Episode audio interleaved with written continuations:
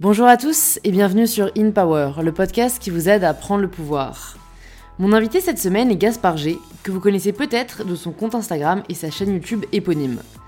Gaspard, ça fait presque 10 ans qu'il est sur les réseaux, mais il a une histoire un peu particulière. Il a bougé entre plusieurs continents, arrêté de poster pendant plusieurs années, avant de revenir en force l'année dernière et de proposer une nouvelle façon de partager via le média qu'il a fondé, Intello. J'aime beaucoup cette conversation avec Gaspard parce qu'honnêtement, on est entre potes. J'avais déjà rencontré Gaspard plusieurs fois et on s'est tout de suite très bien entendu. On a le même âge, la même volonté de faire bouger les choses, et c'est hyper intéressant d'échanger avec d'autres jeunes animés par la même faim et la même ambition. L'ambition, on en parle justement, du conditionnement du genre de ce point de vue-là, de ce qui a poussé Gaspard à lever des fonds, des doutes qui l'ont animé et qui l'animent toujours, et de ce qu'il retire de ses années passées à l'étranger. Je n'ai pas vu le temps passer euh, pendant cette conversation, alors j'espère que ce sera le cas pour vous aussi. Et si l'épisode vous plaît, n'hésitez pas à envoyer un petit message à Gaspard directement sur Instagram, ça lui fera très plaisir. Vous pouvez aussi partager l'épisode à des personnes autour de vous qu'il pourrait aider ou inspirer. Et vous pouvez vous abonner pour recevoir gratuitement les prochains épisodes directement sur l'application de podcast que vous êtes en train d'utiliser. Et je suis ravie de vous inviter à rejoindre ma conversation avec Gaspard G.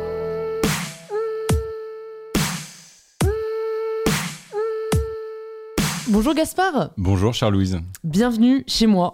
Bah oui. J'adore dire ça, mais surtout bienvenue sur le podcast. Merci beaucoup. Euh, écoute, pour toutes les personnes qui te connaissent peut-être pas encore, est-ce que tu peux te présenter de la façon dont tu le souhaites? Ok, alors moi je suis euh, créateur euh, de vidéos, des vidéos qui parlent d'actualité sur YouTube, Insta, des grands sujets d'actualité, on va- j'ai- j'aime bien. Euh, je fais des, des trucs aussi un peu sur Instagram, en podcast, je m'essaye à tout ça. Euh, J'ai ma boîte euh, de création de vidéos autour de l'actu, justement. On fait aussi un peu de prod à côté pour aider des boîtes qui essayent de se euh, rajeunir un petit peu sur les réseaux sociaux. Et puis, j'écris aussi mon premier essai qui devrait sortir en octobre prochain euh, sur euh, les grands enjeux du numérique. Pour le moment, ça parle de ça. Voilà. Ok, génial. Bah écoute, présentation très complète. Ouais, j'ai essayé de- de bien me caler ouais. parce que. Ouais, mais c'est c'est dur hein, de se présenter rapidement avec ce qu'on fait aujourd'hui. Et, et parfois, je me dis, pourquoi est-ce qu'on a autant besoin de savoir ce que font les gens? Tu vois, parce que moi, je suis la première à hum, ne pas trop aimer euh, bah, l'étiquette. Ouais. Euh, c'est un peu ce truc, on veut te coller, on veut, on veut absolument te situer, tu vois. Et d'un autre côté, c'est humain. Tu vois, il y a un côté où moi Ouais. aussi, bah, tu vois, quand je rencontre des gens, euh, t'es là, bah, toi, tu fais quoi dans la vie Et quand ils sont pas assez précis, t'es là, t'as pas ce que tu veux, tu vois. Moi, j'ai un mec que je connais qui, qui commence toujours par ça. Il fait euh, Mais t'es qui? Et c'est hyper violent comme question. C'est Ouais. hyper cru en soirée. Et euh, ça choque pas mal de gens, mais euh, au moins, tu vois, ça fait, ça fait le tour. euh. Puis en fait, tu vois rapidement euh, ceux qui sont très à l'aise. Ouais. Parfois, les porteurs de projets, les start-upers, les youtubeurs, les créateurs, les machins, qui savent très très bien se pitcher. Et d'autres euh, qui euh, sont plus en mode genre, euh, fuck Bah, en fait, moi, ce que j'aime bien avec Teki, et c'est un peu pour ça, moi, je précise toujours, présentez-vous de la façon dont vous, dont vous le voulez. C'est que tu vois, bah, en soi, ce que tu as dit est hyper représentatif de qui tu es, mais vraiment très professionnellement parlant, tu vois. Ouais. Tu m'as pas dit, euh, ben, euh, j'adore euh, faire du 23 vélo ans, ouais. euh, et, euh, et ma passion, c'est, tu vois, je sais pas, la, la cuisine romaine. C'est de la merde, En vrai, j'ai un, challenge pour toi qui est le suivant. C'est qu'il y a un humoriste américain que j'adore euh, qui me dit euh, que à partir du moment où ta passion devient ton boulot, tu n'as plus de passion et du coup, tu dois retrouver des loisirs. Et là, moi, je suis vraiment dans cette période-là Ouais. où je ne saurais pas me définir autrement que par le taf parce que ça fait six mois que je vis de mon, euh, mon truc et euh, je me recherche des passions. Donc, si vous avez des idées, DM, Gaspard G. non, mais c'est vrai, je me recherche des passions. Je... Après, euh, c'est pas pour remettre en question ce qu'a dit ce monsieur, mais bon, il est humoriste. Est-ce que c'était pas euh, sur le ton de l'humour, tu vois? Non, non, non. Non, mais il y a un côté un peu. euh, C'était repris après par Navo, qui est le, un co-auteur de stand-up Ouais, pas mal en France ouais. qui tourne. Et que. Et, et- et, j'ai trouvé ça assez juste. Parce que, justement, là, du coup, moi, j'essaye de me remettre un peu à la lecture, mais tranquillement, tu vois. Et ça prend pas. euh, Je vais essayer de me remettre au sport bientôt. mais. euh, Faut tout essayer. En fait, je sais pas, moi je suis pas hyper d'accord parce que euh, je, pour le coup, vis de ce que j'aime faire depuis 2-3 ans maintenant et j'aime toujours autant ça. Et en fait, c'est juste que j'ai d'autres. Enfin, j'ai des loisirs, tu vois. Ouais. Mais euh, je vois pas moins mon travail comme une passion parce que c'est mon travail.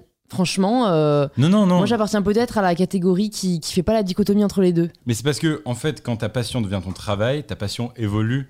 Et aujourd'hui, tu t'es plus simplement vidéaste, t'es chef d'entreprise sur euh, différents projets, tu vois. Mm. Entreprise, pas au sens capitalistique, mais très américain, tu vois. Chef de ton activité avec différents pôles.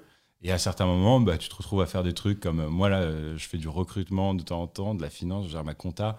C'est chiant, tu vois. Oui, ça c'est sûr. Et ça, ça, c'est fait sûr. toujours partie, c'est c'est l'évolution naturelle de mon activité euh, Mhm. hobby euh, qui est devenue. euh, Bon, alors qu'en plus, moi, la vidéo n'était pas une passion. Et ça qui aussi, je trouve le terme de passion est un peu galvaudé. Il y a un peu ce mythe de euh, trouve ce qui te fait vibrer. Et genre, si t'es passionné par la Ouais. cuisine, euh, tu dois devenir chef, cuisinier, tu vois. Moi, perso, j'ai jamais eu genre une passion. J'ai toujours adoré lire. J'ai toujours beaucoup aimé écrire. Euh, donc, euh, donc euh, au final, le partage et ce que je fais aujourd'hui touche à ça. Et, et il s'avère que les réseaux sociaux font que bah, tu dois toucher à la vidéo, euh, euh, à l'image, etc. Mais euh, j'ai jamais été cette meuf de euh, ah moi ma passion dans la vie c'est ça, tu vois. Ouais. Donc je pense que c'est plutôt et ça c'est un truc bah TMTC j'écris aussi mon livre et, et pour le coup enfin qui est aussi une forme d'essai mais où j'essaye vraiment aussi de montrer dans le processus de déconstruction euh, à tout point de vue Mm. euh, que euh, au-delà du, du stress qu'on s'impose de qu'est-ce que tu veux faire dans la vie moi vraiment ce que j'ai envie de dire aux gens qui nous écoutent c'est qu'est-ce que tu aimes faire au quotidien? Au jour le jour c'est quoi? Ouais. c'est au jour le jour. Et pour le coup, euh, ça, je sais pas si toi tu sais, parce qu'on avait peut-être parlé un peu rapidement, mais en troisième année, j'étais allée à Berkeley, euh, j'avais fait un programme entrepreneurial. Ouais. Et j'ai déchanté. C'est-à-dire, j'étais persuadée en 2A que je voulais être entrepreneur, j'en avais rencontré plein, ça me faisait rêver. Et quand j'ai vu le quotidien de l'entrepreneur au sens américain du terme, start-upper, euh, go big or go home, hmm. mais c'est pas du tout mon kiff en fait. Ouais. Où vraiment tu en viens à tout sacrifier for the sake of growing. Désolé pour les anglicismes, là va pas falloir vraiment m'énerver parce qu'en plus je suis face à un. Enfin, t'es pas franco-américain, mais t'es au Canada, tu baignes un peu là-dedans, donc je sens qu'on va donner un peu dans le jargon. Mais donc voilà, je trouve qu'il y a un côté euh, donc très angoissant à, à la vision de l'entrepreneuriat aujourd'hui qui est très genre croissance, croissance, croissance. Alors qu'en fait, moi j'ai réalisé que j'aimais avant tout créer, que j'étais plus genre, euh, enfin pas une artiste, mais en tout cas quelqu'un plus de créatif que de, que de business oriented, que de. Ouais. Tu vois Et donc euh, ça m'a vachement. euh, rassurée après cette période de stress de ok alors en fait je sais plus tout ce que je veux faire dans la vie et j'avais orienté tout mon projet professionnel par rapport à ça que faire? Où en fait t'en viens à un truc où euh, bon bah écoute t'aimes écrire t'aimes lire t'aimes partager euh, partage essaie de faire entendre ta voix continue euh, voilà à développer des projets qui te tiennent à cœur et euh, on verra où ça te mène quoi Mais tu vois, cette, euh, du coup, pour nuancer ce que je disais, je suis d'accord avec toi. Moi, aujourd'hui, j'essaye vraiment d'avoir sur mon projet toujours la plus-value. Là où déjà je me sens le meilleur. ouais En général, là où tu es le meilleur, c'est là où tu kiffes. tu apportes quelque chose ouais Et, euh, et du coup, là-dessus, moi, aujourd'hui, j'ai l'impression d'avoir sur mon projet plus une empreinte de directeur éditorial slash artistique, qui est en fait un métier que j'aurais pu faire pour une autre boîte euh, et que je ferais peut-être un jour pour une autre boîte si mon projet se casse la gueule. Euh, mais du coup, il y a vraiment cette patte voilà, créative, comme tu disais bien. Euh, et c'est vrai que pff, un jour, enfin, un moment, je vais réussir à déléguer cette compta, etc. à quelqu'un Hmm. comme j'imagine toi dans ton équipe proche, il doit y avoir Mm. quelqu'un qui, qui, qui peut t'aider là-dessus. C'est un c'est la catastrophe personne s'en occupe Ah, ah, ok. Il y a un moment où en effet il faudra recruter quelqu'un parce que c'est typique le enfin vraiment je, je crois que je l'ai déjà dit en plus sur ce podcast genre je j'ai tu as des lettres là-bas que je ne n'ouvre pas Ah oui, Enfin, ah, c'est non effrayant. je c'est effrayant je n'ouvre pas Genre, en fait je fais l'autruche mais à un moment je m'en occuperai parce qu'en effet il faut savoir euh, pour ne pas drainer son énergie euh, essayer de s'entourer sur les points qu'on aime moins C'est clair. Bon, tout ça fait très, euh, je trouve, discours, euh, bon, bah, oh, trop cool, et ils ont trouvé ce qu'ils aimaient faire, la chance et tout. Est-ce que, je crois en plus, parce que même quand on s'est vu il y a quelques mois, c'était pas du tout aussi smooth Ouais, et naturel pour toi.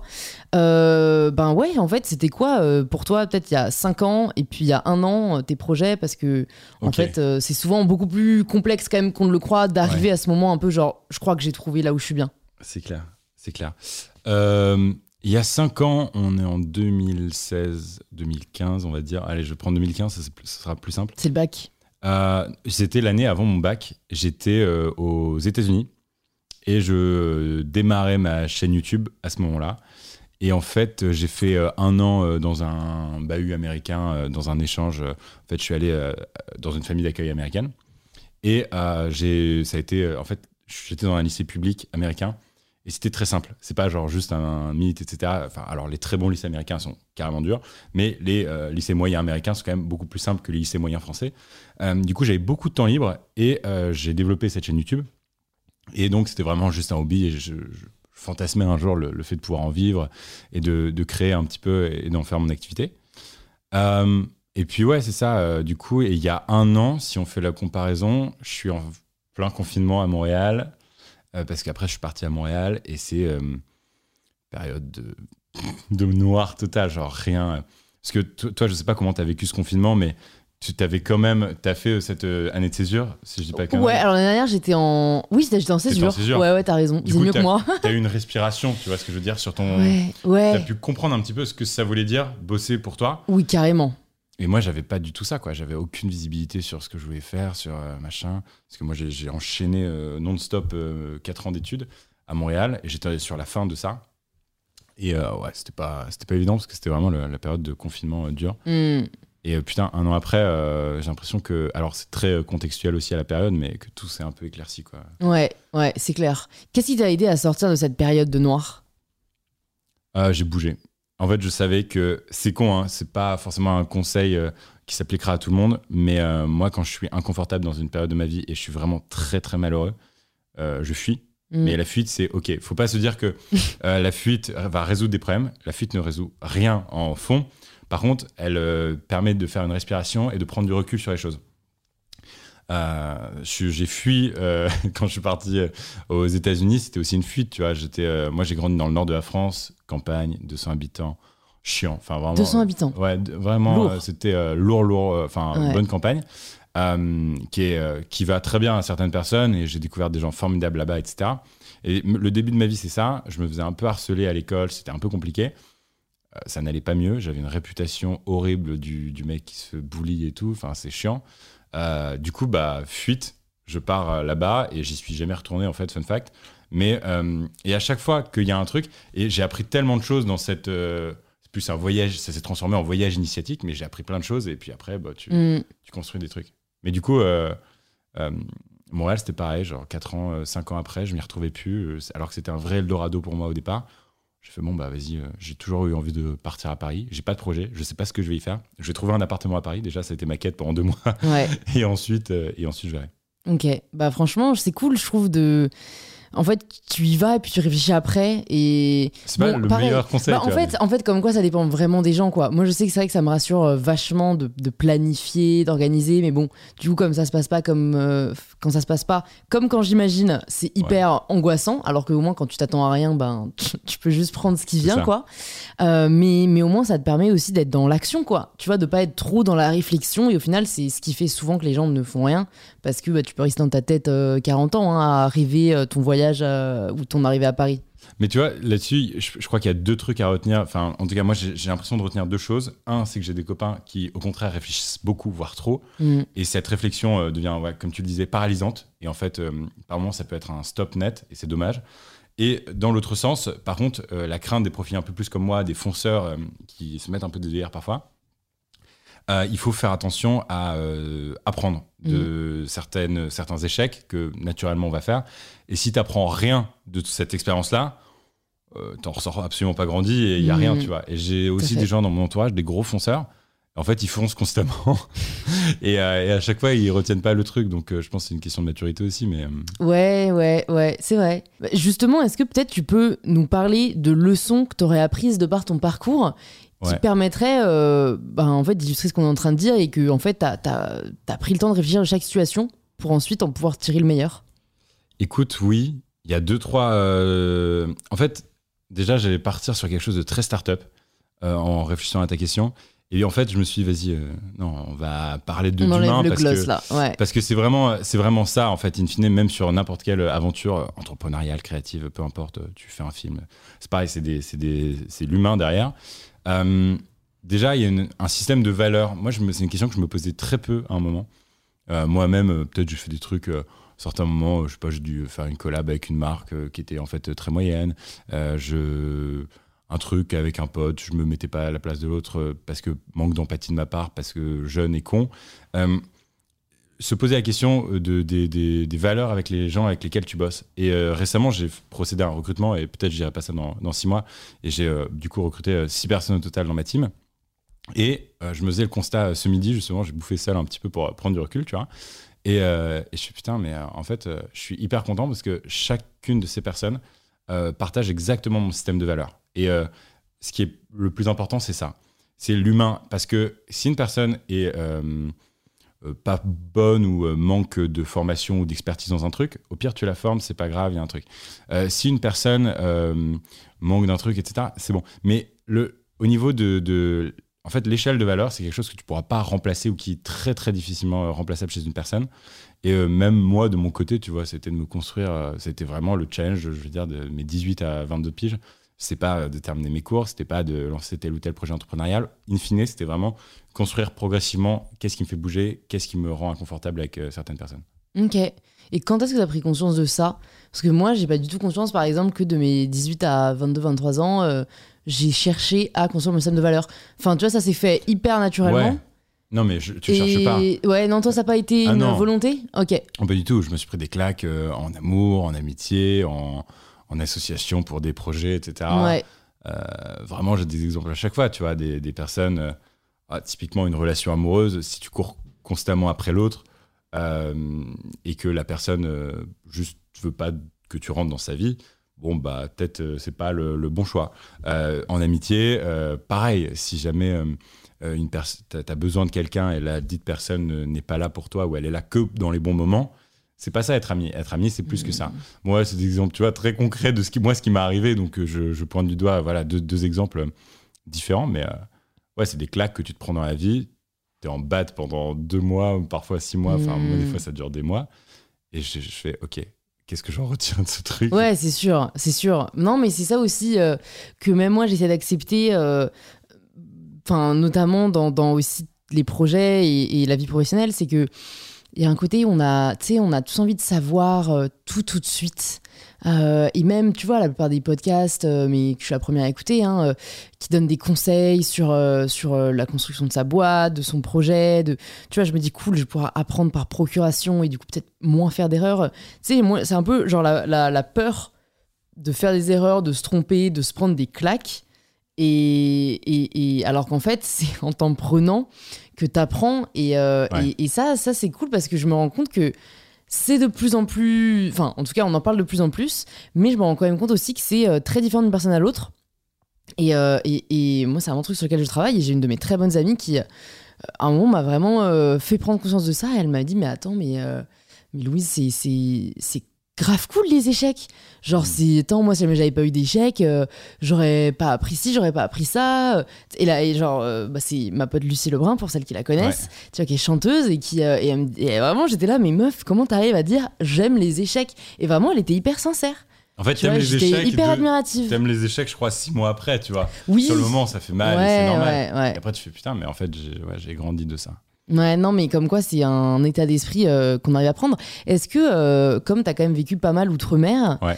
tu as pris. Euh, On dit outre-mer, tiens on dit outre-mer quand c'est. Ah non, j'avoue pas du tout. J'allais dire outre-Atlantique. Ouais, c'est ça. Ouais, ouais, ouais. désolé. Non, c'est. je crois que j'écoutais un podcast où il parlait des départements d'outre-mer ce matin. Ça m'est resté. Mais donc, tu as vécu outre-Atlantique et on sait que les mentalités sont très différentes. Est-ce que tu as pris du recul par rapport à ça? Euh, et tu as réussi à identifier peut-être ce que tu avais pris euh, de, tu vois, la mentalité plus euh, européenne française, voilà, et plus de la mentalité américaine. Ah mais c'est énorme parce que c'est vraiment, c'est un truc sur lequel j'ai réfléchi très récemment. Et je comprenais pas ce mal-être justement que j'avais parfois un peu au Canada et la raison pour laquelle j'ai voulu retourner en France parce que j'y ai vécu quand même six ans au total. et l'une des, choses qui moi ne me plaisait pas mais qui peut plaire à énormément de personnes. Et c'est pour ça que j'ai la moitié de mes potes qui sont restés là-bas et la moitié de mes potes qui sont passés à Montréal faire leurs études et qui sont repartis ensuite. Et c'est la vision, notamment l'une des grosses visions, c'est la vision du consensus. Euh, au Canada et en Amérique du Nord, ce qui prime, et notamment avec la culture de l'éveil, donc la culture woke, c'est le consensus. Euh, on, pour moi, woke, c'est pas du tout une insulte, hein, c'est juste une manière de vivre euh, et de, une manière d'appréhender certains sujets. Et euh, le débat au Canada et dans mon université n'existait pas. Il n'existe pas parce que le but, et particulièrement au Québec, le but, c'est que tout le monde en ressort heureux. Même les Québécois en sont conscients et se vannent par rapport à ça. Alors que en France, la culture latine, on peut avoir un putain de débat, se foutre sur la gueule et puis à la fin se dire bon bah vas-y, j'accepte ce désaccord, etc.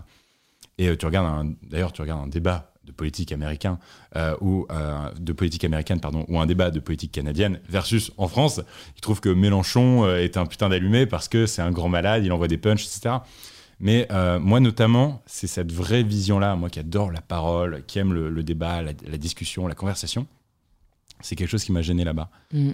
Et à contrario, je pense que ce que j'en ai retenu de mon expérience aux États-Unis et au Canada, c'est vraiment euh, euh, mon efficacité dans la manière dont je taffe. Je suis quelqu'un de très tac, tac, tac, tac. Mais je sais que toi aussi, es, on est franc du collier, tu vois. C'est vraiment une expression de quarantenaire. J'adore Ça fait longtemps que je l'avais pas entendu. Euh, peut-être parfois même un peu trop et pas mettre assez de forme, mais au moins, il y a ce truc où. je sais même pas Done is better than perfect. Ouais, voilà, genre. Hmm. Et même avec mes collaborateurs et collaboratrices, j'essaye de, de, parler un peu plus de mettre un peu plus de forme. Parfois, je me force parce que je sais que euh, c'est une vision qui peut un peu déranger. Mais euh, aux US, moi, on m'a appris à être euh, genre tac, tac, tac, go straight to the point, tu vois, mm. genre va pas brider, etc. Ouais, broder, autour de broder.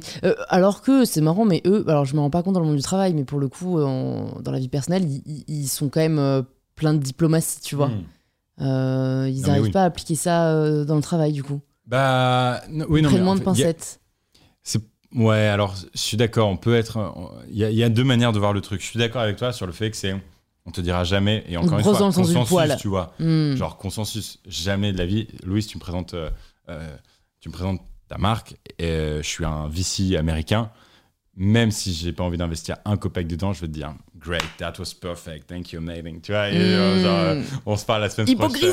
Hypocrisie de ouf. Juste parce que le mec, alors que. et tu parlais de, de, de d'entrepreneuriat un peu avant. Je ne sais pas si tu connais Jean de la Roche-Brochard. Oui. Euh, du coup, que moi j'adore, euh, et qui est un entrepreneur, mais surtout un VC français, euh, qui est le bras droit, enfin la tête chercheuse un peu de start-up de Xavier Niel, qui est, alors depuis quelques temps ça va, mais qui, a été hyper longtemps ultra incisif, et qui osait pas, enfin qui, osait dire à, un entrepreneur, écoute mec, là, écoute meuf, là ce que tu fais, c'est pas bien, c'est pas bien pour telle, telle, telle raison. Et moi, je trouve ça tellement plus constructif que de dire, mm. genre, qu'est-ce que tu en retiens Tu vas d'un rendez-vous avec un VC américain, rien. Ouais, c'est clair. Le mec, il t'a dit, bon. Ouais, ouais, ouais, ouais. Et puis après, c'est la capacité à se remettre en question, quoi. Ça, c'est aussi quelque chose qui est réparti de manière inégale, euh, je trouve. Bon, je pense que ça dépend aussi beaucoup de, de la forme. Euh, moi, j'essaie toujours, tu vois, dans les critiques qu'on peut m'adresser, de. Bon, première réaction assez naturelle, et pourtant je suis pas quelqu'un de susceptible, tu vois. Première réaction naturelle, c'est d'être blessé. Genre, euh, Et en fait, maintenant, j'essaie de faire la, différence entre ben, celles et ceux qui, en fait, juste. Enfin, j'allais dire, me comprennent pas, mais en fait, on n'est pas sur la même longueur d'onde. Donc, dans tous les cas, ça, ça, leur parlera pas ce que je fais. Et ceux qui apprécient mon contenu et qui, euh, et qui voilà, veulent vraiment euh, me faire des remarques constructives, et même si c'est pas agréable à entendre, faut savoir les entendre. Et j'essaye de plus en plus, je sais pas si toi tu arrives, à ne pas remettre en question ma personne parce que mon contenu n'a pas plu. Et comme ce qu'on fait est très lié à notre personne, moi je sais qu'à chaque fois qu'on va critiquer un contenu que j'ai fait, bah j'ai l'impression qu'on me critique moi. Et du coup, ça me fait de la peine. Et j'essaye de plus en plus, euh, de part aussi des discussions avec des personnes, de me dire Mais attends, Louis, ce n'est pas toi qu'on remet en question, c'est là, ce contenu serait. Voilà, et, bon, voilà, j'essaie vraiment de, faire la part des choses, parce que aussi, ce qui est difficile, c'est que comme sur YouTube notamment, tout le monde donne son avis, euh, les gens attendent aussi que ça soit plus fait comme eux, ils auraient aimé. Et d'un côté, je me dis Bah ouais, mais les gars, il y a aussi ma façon de faire. Donc c'est très dur de trouver l'équilibre entre bah, j'ai une façon de faire et il y a quand même euh, un axe de progression et je peux entendre des critiques. quoi. Mais tu vois, euh, justement là-dessus, on s'est rencontrés, la première fois qu'on s'est rencontrés, il y a, ouais, a peut-être quelques mois, je t'avais raconté une anecdote, mais je sais pas si je peux genre juste la rebriefer deux secondes, mais qui, je trouve, a beaucoup d'écho aussi avec quelque chose que toi tu avais vécu et tu m'avais, on en avait parlé ensemble, qui est euh, donc euh, récemment, moi j'ai fait une vidéo sur euh, la détresse étudiante où je prenais la parole, etc. Et c'était quelque chose juste pour conscientiser le fait que la jeunesse française actuellement n'allait pas bien en période de confinement. voilà, c'était fin janvier, début février. suite à ça, j'ai reçu une invitation chez Ruquier sur France 2. J'y suis allé et je me suis retrouvé face à Jean-Luc Mélenchon. Qu'on aime, qu'on n'aime pas, peu importe, c'est un candidat politique. moi, je respecte absolument ça. Sauf que derrière, euh, moi j'ai pris une armée de haters alors que je m'étais absolument pas opposé à lui en plateau. Euh, simplement, la, la prod a été un peu malhonnête, m'a invité un peu en mode genre invité politique, et lui c'était le grand invité politique, et il voulait me mettre un peu en détracteur. Ils se sont Mm. dit, le mec a fait HEC Montréal, euh, c'est l'anti-mélanchoniste par excellence, on va le mettre en opposition. Euh, moi je rentre pas dans le truc, euh, lui non plus. Donc on rentre pas dans l'art, Mélenchon très apaisé par rapport à, à ce qu'on peut connaître du personnage. Et in fine, sur les réseaux sociaux, ça, se- ça déballe énormément de haine. Il y a des télégrammes et des discords, donc des chaînes de messagerie euh, d'insoumis, euh, probablement les insoumis les plus militants ou les plus anarchistes qui euh, se déversent leur haine sur moi. Je reçois des menaces de mort, ça va très très loin. Et in fine, je me pose cette question que tu viens de te poser, qui est euh, est-ce que j'aurais pu leur plaire? Je n'ai absolument rien dit. Je ne suis pas allé à l'encontre même de leur figure politique que, représente Mélenchon. Simplement, il, a, il, déteste tout ce que je représente, c'est-à-dire un mec. Qui est-ce De retour après ce cours intermède, euh, tu nous disais donc que, en effet, euh, voilà, tu, tu incarnes tout ce que Mélenchon euh, dénonce. Et ça t'a, ça t'a pas dégoûté un peu euh, de, tu vois, des plateaux télé, Ah, si. radio et tout? Moi, il y a un truc où, ah, toujours vouloir euh, te, te, ouais, donner l'image de toi qu'ils ont envie Que tu es. que tu, que tu sois, alors que tu ne l'es pas, genre. Ouais, et Ça fait pas avancer le débat, je trouve. en fait, c'est pour ça que tu vois, les Natou, les Cypriens, les premiers vrais pionniers de YouTube, ils sont allés une fois chez Ardisson, une fois chez Ruquier, ils se sont fait démonter, les mecs, ils sont jamais Et ouais, c'est vrai. Et en fait, euh, soit on peut être d'accord avec ça et se dire, ok, très bien, accentuons le clivage générationnel. Euh, les vieux euh, restent sur la télé, les boomers restent sur la télé et les jeunes, c'est sur Internet. Sur Internet, on a le droit de couper, on sait, etc. Même si, euh, tu vois, genre, je me rends compte qu'il y a un truc que je raconte dans ce podcast, ça va pas. Euh, je t'appelle, je te fais, bon, écoute, Louise, machin. Il y a une forme de liberté par rapport à ça, de Mhm. confiance, parce qu'aussi, c'est pas des énormes industries de- du divertissement. Et d'un autre côté, euh, moi, j'aime bien l'exercice et je trouve que les mecs qui arrivent à faire du plateau d'information, tu vois, les BFM, les CNews, les machins, putain, les mecs qui arrivent à défendre un point de vue et à débattre là-dessus, alors que c'est du direct, euh, Ouais. c'est des monstres quand même. Ouais, c'est clair. sont très bons. Ouais, ouais, non, franchement, j'avoue que c'est ça qui me fait peur avec le live pas mal. Et, et j'admire même les gens sur Twitch pour ça, quoi. Ouais. C'est que t'as Ouais, pas, Twitch, t'as c'est pas le droit ça. à la seconde chance, quoi. Exact. C'est, c'est ouais, écoute, deux mondes très c'est un bon différents. exercice. Ouais. Et, et ça m'intéresse de savoir, parce qu'en plus, on parlait d'entre- d'entrepreneur- d'entrepreneuriat avant et je voulais rebondir dessus, mais quand est-ce que t'es venu l'idée d'un télo tel que telle qu'elle est aujourd'hui Ouais. Euh, parce que du coup, tu arrives à Paris, tu sais pas trop ce que tu fais, tu reprends la création de contenu, mais là, on va passer. euh, donc, tu as vraiment créé un média et comment s'est fait un peu cette épiphanie? Alors du coup c'est ça parce que Intello, je l'ai pas nécessairement dit en- au début, mais euh, c'est ma boîte, donc Ouais. Intello comme un comme un Intello, à la fois parce que on a cette prétention là un petit peu de, de, de- voilà on était les gamins un peu insultés de- d'Intello euh, au, au bahut et puis d'un autre côté aussi parce qu'on veut faire de l'information racontée. Donc si vous êtes anglophone ça fait Intello, bon bref ça fonctionne un petit peu, Euh, on va dire, faut me rassurer sur ce Ouais, ouais, ce nom. t'inquiète. Moi, non, mais je trouve que c'est facile à retenir en plus. Ouais, tu vois, il y a un moment où Il a faut aussi que, que ça soit straight to the point, comme on disait, quoi. Voilà. Et, euh, et donc non, en fait, il n'y a pas de grosse réflexion derrière un télo. C'est juste, moi, depuis que je suis gamin, euh, j'ai des grosses influences. euh, Casey Neistat, euh, F- Bo Burnham, enfin d'autres, enfin en, en tout cas des créateurs dans l'âme euh, et qui euh, sont des storytellers de ouf, donc ce qu'on appellerait des narrateurs ou des bons raconteurs en, En bon français, voilà. Vous comprenez maintenant pourquoi on fait les anglicismes. Bah, Storyteller, ça claque wesh. comme elle, Ouais. beaucoup plus que raconteur. Voilà. Et puis, et, puis, et puis, cette volonté aussi de m'associer avec des gens qui sont bien meilleurs que moi sur, certaines, sur certains skills. Mm. Je suis, moi, je pense que je suis bon en montage et, euh, et je suis bon en. euh, genre, euh, j'aime bien parler. Voilà. Bon. Et j'ai une bonne vision créative sur les trucs. Ça, c'est mes forces. Par contre, en écriture et en recherche, je suis pété. J'ai pas du tout la formation. Du coup, je bosse avec plein de gens de Sciences Po, du coup, Mm. euh, qui sont très très bons, qui ont cette rigueur-là que moi j'ai pas du tout. C'est un enfer. Je bosse avec euh, des euh, musiciens qui me font des musiques, c'est génial. On fait des sessions d'enregistrement, c'est dingue.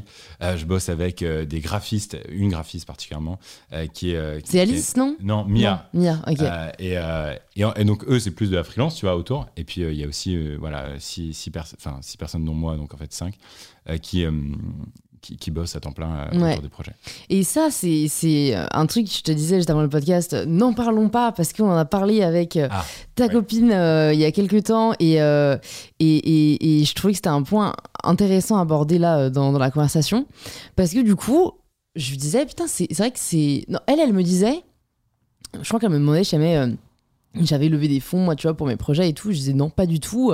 Et fondamentalement, ça m'est vraiment pas venu à l'esprit parce que, je, enfin, je sais pas, je me suis dit que c'était pas nécessaire, que moi, c'était pas des boîtes de cette envergure-là, que. Enfin voilà, moi je préfère faire mes projets et puis bon, j'avais la chance de pouvoir m'être lancé en parallèle de mes études, donc c'est pas grave si je rapportais pas d'argent tout de suite. Et puis après, au final, des opportunités se sont présentées au fur et à mesure. Mais c'est vrai qu'à aucun moment je me suis dit euh, j'ai une ambition, euh, il, faut les moyens pour la réaliser, donc je vais euh, bah voilà, me financer pour pouvoir donner vie à cette ambition. Et en fait, c'est exactement ce que tu as fait. Et en fait, on disait que Victoria, c'est dingue, en fait, parce que elle me disait, mais je te, je te comprends. Et on a quand même remarqué cette différence pas mal entre bah, des, des femmes et des hommes, où les hommes, vous allez beaucoup plus, euh, ben, peut-être ressentir ce que vous pouvez valoir ou en tout cas euh, accepter tu vois le côté euh, euh, bah ok pour l'instant j'ai rien mais en fait je sais ce que je veux faire donc bah go être financé et comme ça on peut donner vie à notre vision quand j'avoue alors que bon je pense que les gens qui m'écoutent savent que j'ai aucun problème avec l'ambition voilà le, Mhm. le- le pouvoir etc mais c'est tellement un conditionnement que vraiment à aucun moment je me suis dit j'ai envie d'aller aussi loin donc allez go chercher les moyens pour y arriver Alors, oui. Et alors là-dessus, je te rejoins totalement et je- j'embarque à 200% sur ta vision du fait que euh, on ne dit pas aux petits garçons la même chose. On donne pas, et moi particulièrement dans ma, campagne natale, c'était vraiment ma sœur a pas eu la même éducation que moi, j'en suis conscient, au même titre que mon oncle n'a pas eu la même éducation que ma mère. En revanche, euh, je pense que c'est aussi hyper inhérent à deux choses. Un, c'est euh, le fait que j'ai vraiment eu cette euh, dynamique très ricaine dans euh, mon éducation parce que mes parents, du coup, bah, je suis très, très, très. Je suis pas du tout proche de mes parents. Et je me suis très vite rapproché en fait de ma famille d'accueil aux US. Et j'ai vraiment embarqué dans cette vision de everything is possible, do what you can, tata, tata. Mm, mm. Et, euh, et ça, ça m'a. Et donc, par rapport à. Et puis, la deuxième chose, c'est très inhérent aussi au fait de ma, mon- ma formation, qui est euh, bah, une école de commerce, où je me suis formé aussi beaucoup à la finance. Et il y a cette histoire où je me dis. En fait, ça permet aujourd'hui de réaliser. Ma levée de fonds, en aucun cas, ne garantit que mon projet est meilleur qu'un autre. C'est parce que du coup, pour expliquer, c'est bah oui ça En fait, j'en ai pas expliqué. bah non Euh, j'ai levé euh, du coup des fonds auprès de Xavier Niel, enfin son fonds d'investissement. Euh, et euh, je crois, euh, en fait, on a vérifié, donc on m'a confirmé que normalement c'était bon, que c'est la première fois qu'un youtubeur français lève des fonds auprès d'un fonds privé. En France, on est saucé par le CNC ou des organes publics de la subvention publique.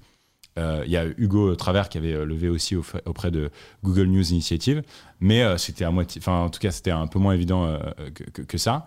Et cette levée de fonds aujourd'hui, elle me permet pas euh, de vivre pendant 10 ans. En revanche, elle me permet d'anticiper des problèmes de trésorerie que je pourrais avoir à très court terme pour anticiper certains projets. Donc en gros, elle me permet d'accélérer ma croissance sur les réseaux sociaux, mais en aucun cas elle me permettrait de tenir pendant euh, deux ans, tu vois, et de payer Ouais. euh, mes équipes. Donc, il y a cette capacité avec la levée de fonds, euh, d'un point de vue très startup, de pouvoir anticiper un risque euh, et de prendre un risque. euh, mais, mais voilà, mais ça résout pas tout non plus. Non, c'est clair, ça, ça résout pas tout, mais c'est vrai que c'est. En fait, ne serait-ce que d'y penser, de savoir Ouais. que c'est une option, de, de connaître les codes. Enfin, tu vois, je me dis, il y a plein de gens qui doivent nous écouter et qui doivent se dire, euh, putain, mais c'est quand même un vrai truc de privilégié, quoi, de, de lever des fonds. euh, et, ça- et ça l'est d'un côté. Enfin, voilà, il faut Mhm. avoir été euh, initié à ça et. et- Ouais, biberonner dans les bonnes écoles. Ouais, c'est ça. Et puis avoir des personnes qui nous en ont parlé. Et je me demande comment ça peut être plus facilement euh, accessible. Moi, je sais que j'ai des projets cool qui arrivent avec des, des grosses boîtes et qui euh, m'ont justement contacté pour que je puisse euh, soutenir des projets qui puissent financer, etc. Parce que bah, c'est vrai que la chance qu'on a quand on a une voix sur les réseaux sociaux, c'est qu'on touche pas mal de gens. Et donc des gens qui euh, n'ont pas du tout conscience qu'ils peuvent euh, taper à la porte de fonds d'investissement Ouais. et, et- et, euh, demander à être accompagnés. Mais tu vois, je sais pas comment répartir cette... cette inégalité de l'information, quoi, cette asymétrie de l'information. Bah, tu le fais très bien aujourd'hui avec InPower. Hein. Ouais. Ça fait partie. Non, mais c'est Mm. vrai. C'est-à-dire, en parlant d'entrepreneuriat sur ta chaîne YouTube, mine de rien, tu inities une certaine audience à qui on n'aurait peut-être jamais parlé d'entrepreneuriat. Et euh, autant, euh, vas-y, genre, moi, j'adhère pas nécessairement à tout ce qu'a ce qu'a fait Emmanuel Macron au cours de son mandat, autant ce côté très Startup Nation, on peut s'en moquer parce que a plein de clichés, notamment les anglicismes, on en parlait au début du podcast, c'est un enfer. Mais d'un autre côté, moi, j'adhère beaucoup à cette vision de dire aux jeunes de France, allez-y, particulièrement cette période de, sortie de crise, euh, lancez-vous, prenez un risque, faites un projet. Et en fait, bizarrement, dans cette période d'incertitude, être entrepreneur, euh, en, du coup, j'ai été, du coup, j'ai démarré ma boîte en janvier. J'ai levé en mai ou un peu, ouais, c'est ça, mi-mai. Et en fait, sur cette période-là, ça a été la période au même moment, tous mes potes, euh, leur stage était annulé, leur truc était, allait pas bien, etc. Leur cours était en visio, ils, n'avaient aucune visibilité sur le long hmm. terme, exactement comme un entrepreneur. Et c'est au final des valeurs très entrepreneuriales euh, et des skills très très entrepreneuriaux. Et du coup, euh, moi, j'adhère pas mal à ce truc-là euh, et à motiver et à aussi éduquer. Voilà. Ouais, ouais.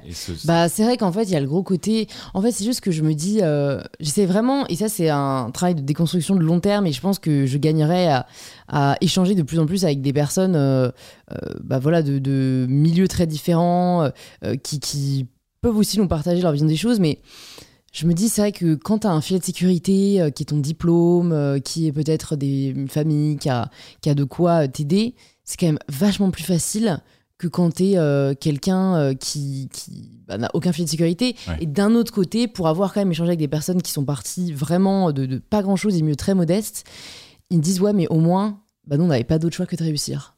Tu vois, il y a un côté où euh, ben voilà, où tu te lances et tu, tu, mets tout dedans, euh, tu lâches pas l'affaire tant que t'es pas certain que ton truc peut aboutir à quelque chose, quoi. Mais euh, tu vois, par rapport à ça, moi je me retrouve aussi là-dedans. Parce que j'ai une famille, du coup, je parle beaucoup du Nord, mais vas-y, d'une famille du Nord. Et mon père a six frères et sœurs. Du coup, ils sont sept. Il y a énormément d'inégalités au sein de la même famille. Il y a des gens qui ont euh, tous sont très bien, enfin tous, je crois, enfin presque tous sont heureux. Euh, euh, et, et, parfois, il y en a d'autres qui ont beaucoup d'argent, d'autres qui ont beaucoup moins d'argent, alors qu'ils sont partis avec exactement la même base familiale. Et ça, je trouve ça hyper intéressant. Et moi, mon, mon papa a, a, réussi sa vie, mais c'est pas non plus genre voilà, genre j'ai pris mon indépendance financière assez tôt, tu vois, pour, pour, justement libérer de ça. Et j'avais par rapport à certains cousins ou cousines euh, ce truc de ah bah vas-y moi euh, genre ce soir enfin j'ai pas euh, j'ai pas 10 000 euros sur mon compte en banque quoi. Enfin hmm. mon père il va pas me filer un chèque à la fin. C'est démerde yourself vas-y. Et, et aujourd'hui je vois avec ma sœur qui démarre un stage et puis qui est bah, payée comme une stagiaire en France et c'est un peu la c'est la galère tu vois. Bah je me dis putain il y avait aussi un peu de ça tu vois de se dire pas go big go, go home mais vraiment Genre, à un moment donné, tu peux compter que sur moi-même, quoi. Ouais, ouais, ouais. Fonce, mec. Et du coup, je, ça, ça, donne une niaque et une envie de bosser, mais de se lever tous les matins, euh, dingue. Ouais. Bah, de toute façon, de manière générale, euh, même si euh, dans tous les cas, c'est sûr, il y aura des gens qui ont des privilèges, d'autres qui en ont moins. mais en fait, à partir du moment où tu sais ça, enfin, ça ne t'aide pas que de te le rappeler, quoi. Hmm. Je pense que ce qui t'aide, c'est bah, de te dire qu'à partir de maintenant, avec ce que tu as, avance euh, jusqu'où tu peux avancer, jusqu'où tu as envie d'avancer parce que euh, c'est aussi un truc qui me fascine. Je sais pas si tu as regardé un peu les trucs par rapport à ça, mais j'essaie de plus en plus. Euh, enfin, c'est pas que j'essaye, mais j'entends de plus en plus de choses sur l'épigénétique et à quel point tu peux en fait modifier tes, tes neurones pour te faire un programme neurologique. Donc là, là, j'ai peut-être perdu des gens, mais il y a vraiment une, voilà, il y a une science qui prouve aujourd'hui que de par euh, ce que tu peux te dire, ce que tu peux écrire, euh, ta façon de vivre, tu peux en fait euh, reconstruire un peu ton programme neurologique pour que tes gènes, gènes avec lesquels tu es né, pèsent moins que ceux que tu peux pas créer, mais en tout cas modifier. C'est hyper intéressant. C'est fou. Franchement, c'est fou. Et malheureusement, alors je sais pas si les personnes qui m'écoutent en connaissent en France. Si c'est le cas, écrivez-moi un, message privé. Parce que moi, tous les gens que j'écoute à ce niveau-là, c'est les Américains, quoi. Donc, euh, pareil, pour partager l'information, après, euh, c'est plus compliqué. Mais je trouve ça fascinant. Un mec qui disait notamment, euh, je raconte ma life là, mais c'est pas grave. J'ai écouté un podcast Donc le mec est un, est un neuro- neurologue, c'est ça, hein, Mhm. euh, qui du coup a, fait, a écrit un livre sur euh, la- l'épigénétique. Et en gros, il disait, voilà, euh, je savais que je voulais écrire un livre là-dessus, euh, mais à chaque fois que je me mettais le matin, ça venait pas. je, je me rendais compte que je procrastinais, que je finissais toujours par faire autre chose. Et à un moment, il s'est dit, bah, enfin, MDR, autant appliquer ce, ce que je veux écrire, c'est-à-dire comment on peut un peu se faire un programme neurologique à ce projet-là. Et il s'est vraiment conditionné en se disant que ça allait être, je crois qu'il dit euh, fun, euh, smooth and, euh, je sais pas, enrichissant, tu vois. Et bref, en gros, trois adjectifs. Et en gros, à partir de là, le, le truc a vraiment déroulé. Et à un moment, il a écrit le dernier mot. Alors peut-être que c'est aussi un très bon storyteller, mais il disait, Ouais. au moment où j'ai écrit le dernier mot, je- vraiment, j'ai pensé, putain, c'est dingue comme l'écriture de ce livre a été fun, smooth et rewarding, tu vois. Et vraiment, il avait l'air en tout cas hyper sincère. Et, euh, et je me dis juste à quel point c'est fou comme ça, des outils, pareil, on n'est pas forcément au courant, mais qui peuvent faire une différence énorme dans notre quotidien, dans notre vie professionnelle, dans l'aboutissement de nos projets, euh, qui mériteraient d'être connu- plus connus du grand public, quoi. C'est clair. C'est clair. Je mettrai les notes du podcast euh, dans la... Enfin, dans la... Non, je mettrai la référence de ce podcast dans les notes, comme ça, euh, certains d'entre vous pourront le retrouver si jamais Ouais, vous voulez. Est-ce que toi, comme ça, tu te renseignes, je sais pas, un peu sur euh, ce qui peut te permettre euh, de t'améliorer, de progresser, de devenir, euh, tu vois, meilleur un peu chaque jour Ouais. Je, j'applique certains trucs euh, un peu d'entrepreneur ricain, tu vois, un peu comme toi, je, je- je regarde pas mal ce qui se passe là-bas. Et puis, il y a aussi ce truc où, euh, tu vois, typiquement, vas-y, deux trucs, mais tu les connais, j'en suis sûr. Euh, c'est euh, tu es la moyenne des 10 personnes que tu fréquentes. Hmm. Ça, tu connaissais? Ouais, ouais, ouais. Je crois que c'est même des 5 personnes qui nous entourent. Cinq? Ouais, mais bon. Laissons 10, ça fait quand même plus de marge. Mais en vrai, euh, depuis que j'ai quitté du coup Montréal pour Paris, euh, bah, j'ai changé les 5 personnes qui m'entourent. Ouais. Et j'ai senti une vraie différence, même dans la manière dont je parle. Euh, j'ai un très très bon copain à moi qui jouait de la guitare à la fin de la soirée, Oui. bon. qui est un vrai lettré, qui est pff, superbement. Bref. Et je suis persuadé que par rapport au Québec, où en plus de ça, le nombre de mots dans la langue française est un peu plus limité, genre tu peux pas. Enfin, les vrais érudits parisiens par rapport à euh, l'érudit québécois, quand même un peu un vocabulaire plus riche en France. C'est pas juste, c'est juste une, une pure réalité, tu vois. Euh, aussi parce que eux parlent beaucoup anglais euh, et mettent beaucoup d'anglicisme parfois dans leurs phrases. Et depuis que j'ai changé et que je, je traîne avec ce mec-là, bah vraiment, j'imprime, tu vois, certains mots, je fais ok, d'accord, j'apprends des trucs, Hmm, etc. hmm. Et, euh, et c'est cool. Et c'est pas juste d'être un, un opportuniste ou quoi que ce soit. C'est juste de se dire, je vais essayer de m'inspirer au quotidien aussi à travers mes, mes fréquentations. Ouais, non mais c'est vrai, je pense que ça, on n'en a pas assez conscience de s'entourer de personnes qui nous tirent vers le haut. Et ça, je sais que c'est... Enfin, c'est un truc où c'est parfois difficile, tu vois, d'accepter que des amis de longue date, au final, ne nous... Tu vois, ne... ne- Enfin, Ouais. c'est ok, ils peuvent être hyper... Enfin, de toute façon, je pense qu'il faut toujours garder voilà, les personnes avec qui on est très attaché, etc. Sauf si elles nous font euh, du mal et que vraiment elles nous tirent vraiment vers le bas.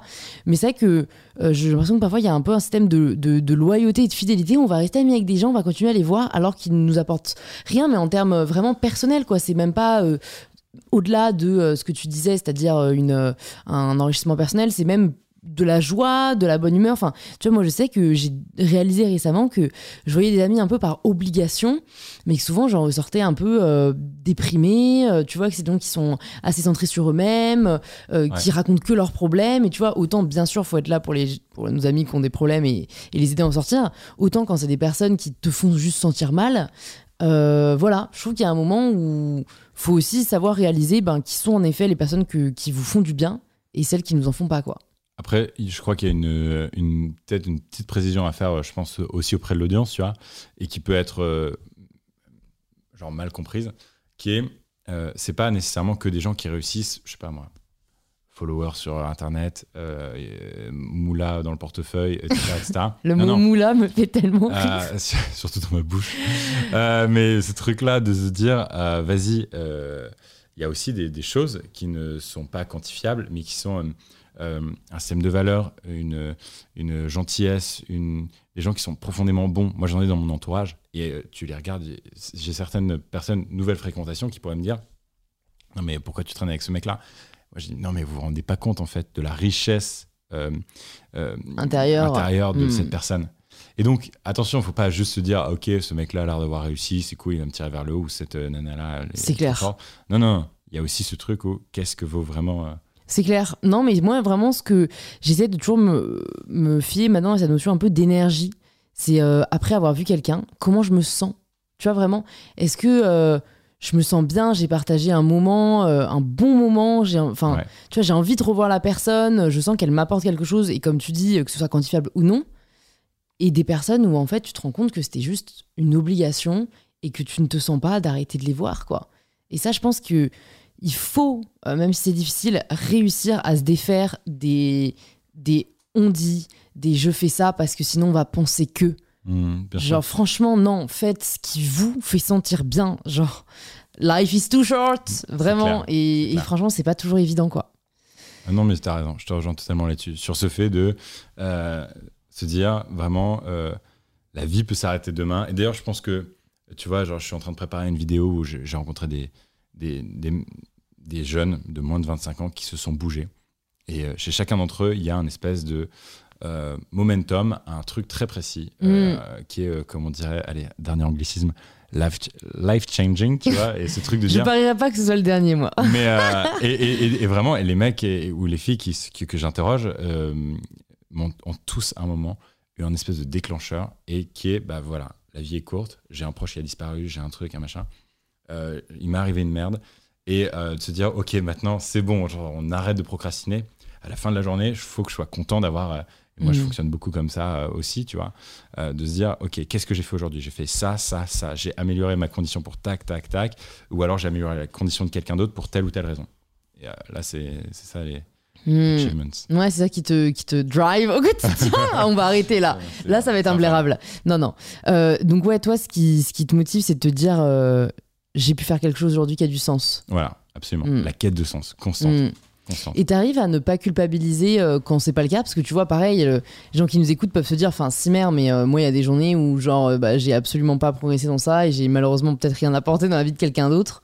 Ça veut pas dire que c'est une journée gâchée, tu vois. Non, mais je sais. le, en fait, le truc, c'est que je sais que t'as parlé de ça en fait assez récemment, je crois, sur le fait de se dire, vas-y, c'est ok, juste, euh, Ah tu oui, vois, oui, c'est oui, ok oui, de, clair. de juste rien faire, etc. mais bon, enfin, je dis, enfin, Mais en fait, genre, je suis hyper d'accord avec ce que tu dis. dans la Et, euh, théorie. parce que je regarde vraiment, euh, je regarde certaines de tes vidéos sur, sur, sur ces sujets-là qui m'intéressent profondément. Merci. Et, euh, et tu vois, qui est pas du tout, qui, enfin, pour le coup, enfin, s'adresse vraiment à tout le monde. Et sur cette partie-là, genre, j'entends et je suis d'accord avec ce que tu dis et je suis incapable de me pliquer ce conseil moi. Hmm. Incapable. Hmm. Non, mais après, euh, moi, c'est pas facile non plus. Hein. C'est, de lire euh, des choses sur le sujet, de, de rencontrer ou voilà, voir le travail d'autres créatrices qui en parlent et qui me fait réaliser que fondamentalement, c'est, vrai. Euh, et après, je pense qu'il faut pas non plus se battre parce que euh, nous, on aime faire des choses, tu vois. C'est, moi, généralement, je vais pas me forcer à, à bronzer trois heures à la plage cet été alors que je m'en envie de faire un truc, tu vois. Mais c'est encore une fois, réussir à accepter que ce qu'on vend comme étant la réussite ou ce qu'on vend comme étant euh, l'épanouissement ne sera pas pareil pour chacun et chacune d'entre nous. Bien sûr. Et ce qui est difficile, je trouve, hein, euh, à l'heure des réseaux sociaux, où on va vachement fantasmer la vie de quelqu'un en se disant euh, elle a l'air de tout avoir, il a l'air d'être tellement heureux, alors que fondamentalement, si vous, vous aviez la même vie, vous seriez hyper malheureux, quoi. Mais alors, et là-dessus, tu vois, euh, c'est peut-être un truc paradoxal et je sais pas si tu en as rencontré beaucoup euh, de- Mais moi, je ne suis plus sur Facebook et je crois que je vais partir d'Instagram très bientôt. Je vais garder mes réseaux, mais je ferai en sorte que ce soit des canaux de diffusion pour mes créations, très bien. Et par contre, je ne m'inflige plus en tant que consommateur euh, des stories, de la FOMO et tout ça. Parce que ça me détruit au quotidien et je suis hyper vulnérable là-dessus et je, tu vois, j'ai aucun tabou pour le dire. Mm. Ah, c'est dingue, ouais, drastique, quoi. Tu veux vraiment euh, J'ai dégagé ne plus suivre personne. J'ai dégagé Facebook euh, juste après euh, la fin de mon école parce Ouais. que en fait c'est Quand horrible. t'es en école, c'est clair, à base de groupes de promo et tout. Mais ça, c'est un problème. Mais déjà, je sais pas pourquoi. écoles. Ouais. Les écoles devraient dire écoute, nous on crée nos plateformes pour faire en sorte que nos étudiants n'aient pas à, à avoir et à subir déjà euh, la traque des données parce que c'est affreux et euh, aussi euh, tout, tout- tout le côté psychologique qu'il y a autour des plateformes. Et euh, du coup, j'ai dégagé Facebook à ce moment-là. Là, progressivement, j'essaye de quitter Instagram, c'est-à-dire que j'ai un compte, euh, mon compte Gaspard G, du coup, qui est alimenté et que, avec euh, mon équipe, tu vois, avec des créations dont je suis l'auteur, mais par contre, je ne m'inflige pas. J'adore créer, je Mm. ne m'inflige pas les, les- les soirées des autres, les trucs, les machins, parce que je. et les trucs à la plage. Ouais. Qu'en plein mois de juillet, moi, je suis à Paris et, et du coup, non, ça, je. Ça, ça, je veux profondément m'en aller et je pense que je serai un, un parent hyper strict et c'est pour ça que j'écris là-dessus en ce moment. Mais vraiment, J'adore le mec se projette déjà Ah, des enfants ouais, qu'il n'a pas, genre. fond. Moi, ils n'auront pas de réseaux sociaux. Non, mais Ouais. tu vois, genre, il y a plein de pontes de la Silicon Valley qui sont en mode aussi. ouais, euh, genre, les outils qu'on construit sont hyper toxiques en fait. donc bah, en fait, je suis partagée à ce niveau-là parce que t'as bah, as totalement raison. Il y a un côté euh, santé mentale. Je me suis vraiment fait violence pour pas dire mental health. On apprécie l'effort. Ouais. Euh, C'est très québécois, je trouve, du coup, de dire santé, mentale, oui. santé et puis surtout, mentale. je trouve que ça fait très euh, psychiatrie, Ouais. avec toute la connotation euh, française péjorative qui est associée à ce terme, qui n'a aucun problème en soi, mais qui fait très bon. Bref, mais c'est le terme euh, où il y a un côté assez nocif là-dessus. Et d'un autre côté, franchement, moi, ce serait mentir que de dire que les réseaux sociaux ne m'ont pas apporté énormément. Moi, tout mon, mon éveil féministe, Ouais, euh, acceptation de soi, body positive, euh, euh, remise en question, privilège, déconstruction, franchement, vient des réseaux sociaux. Oui. Tu vois, et je me dis, euh, putain, euh, si je me prive de. Enfin, même si aujourd'hui j'ai fait un petit bout de chemin euh, et que voilà, il y a des côtés euh, plus sombres, j'ai envie de continuer à apprendre et c'est vrai que ça reste aujourd'hui hyper accessible de par les réseaux sociaux. Après, pour moi, il faut juste choisir qui on suit. C'est pour ça que moi, je ne suis absolument aucune nana qui me fout le seum sur les réseaux sociaux, tu vois. Ouais. Sinon, je me sens pas bien. Non, mais t'as raison. Et c'est probablement la première étape, en fait. Ouais. Après, je pense, tu vois, j'aimerais reconsommer les réseaux sociaux comme un euh, loisir, comme- Ouais. comme une volonté profonde qui vient de moi de me dire, je vais aller suivre. euh, euh, My Better Self. Vox, My Better Self, euh, parce que elle m'apprend quelque chose, parce que euh, cette, cette société de journalisme, euh, de, jeu- de journalistique m'apprend quelque chose. Ou alors, se dire aussi, et ça c'est un truc, c'est du coup, je pense que tu vois, il y a plein de personnes, et moi le premier, je- j'essaye de m'éduquer et tout à fond sur le féminisme et sur euh, plein, plein de choses hyper sociétales aujourd'hui. Euh, mais typiquement, j'ai jamais ouvert un bouquin de Simone Veil. Et je fais, bah ok, mais en fait, j'aurais pu y aller et j'y suis pas allé. Et c'est pas parce que tu- je pense que tu peux t'éveiller aussi à travers autre chose que un feed Insta, etc. Et pour autant, je suis aussi hyper reconnaissant comme toi de tout ce que m'a permis euh, les réseaux sociaux euh, dans Mm. ma carrière. Mm. Donc c'est euh, Ouais, c'est c'est un dilemme, hein, mais je pense que les personnes qui nous écoutent euh, ont sûrement la même chose. hein. Ouais. Moi, je pense à une amie, euh, si elle écoute ce podcast, euh, qui, qui, fait un peu que supprime Instagram, puis réinstaller, supprime Instagram, réinstaller. Et, et puis je la comprends parce que c'est une schizophrénie de putain, ça me fait sentir mal. D'un autre côté, je suis un peu addict et il y a des choses cool, mais d'un autre côté, ça me fait vraiment sentir mal. Donc. Franchement, faut laisser euh, le, le libre choix, euh, le libre arbitre de chacun.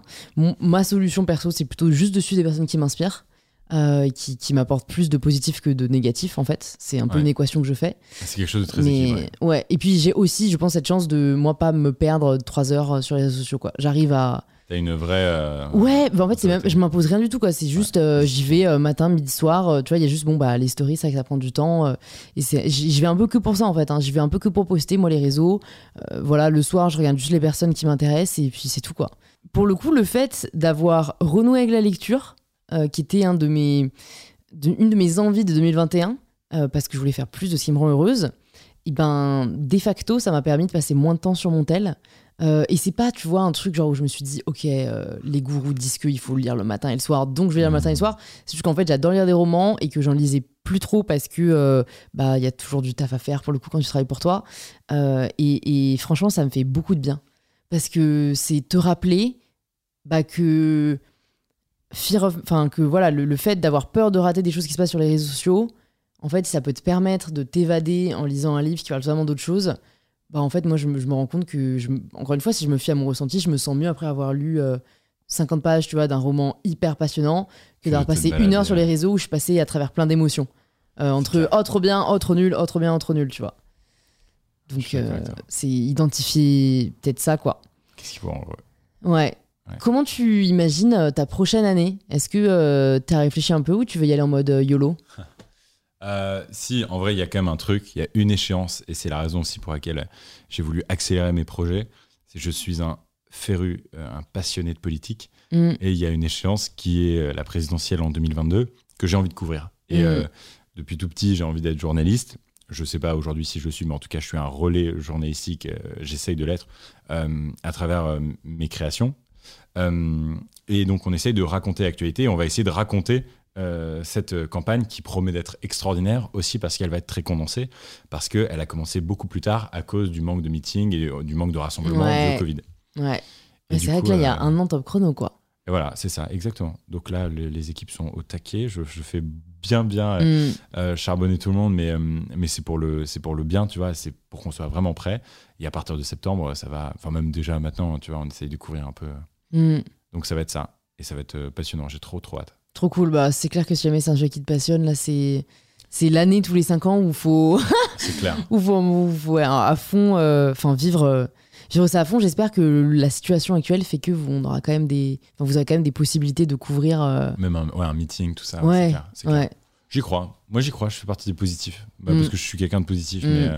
Bah écoute, j'espère que l'avenir te donnera, raison. ouais. Est-ce que euh, tu, tu as une conscience de comment tu souhaites progresser On en a parlé un petit peu, Ouais. mais j'aime bien poser cette question à mes invités, euh, voilà, pour savoir si c'est quelque chose. euh, Une conscience, tu peux bah, expliquer bah, en fait, c'est est-ce que euh, tu as cette envie de, de progresser? Et si oui, maintenant que tu as terminé les cours, euh, parce que bon, Ah oui. mine de rien, la formation te permet, tu vois, de continuer à apprendre. Là.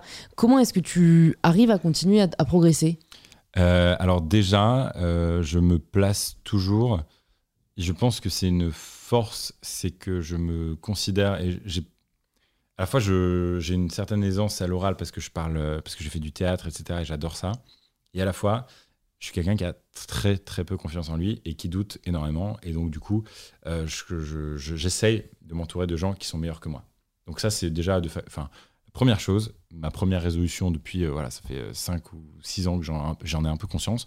J'essaye constamment, je suis admiratif.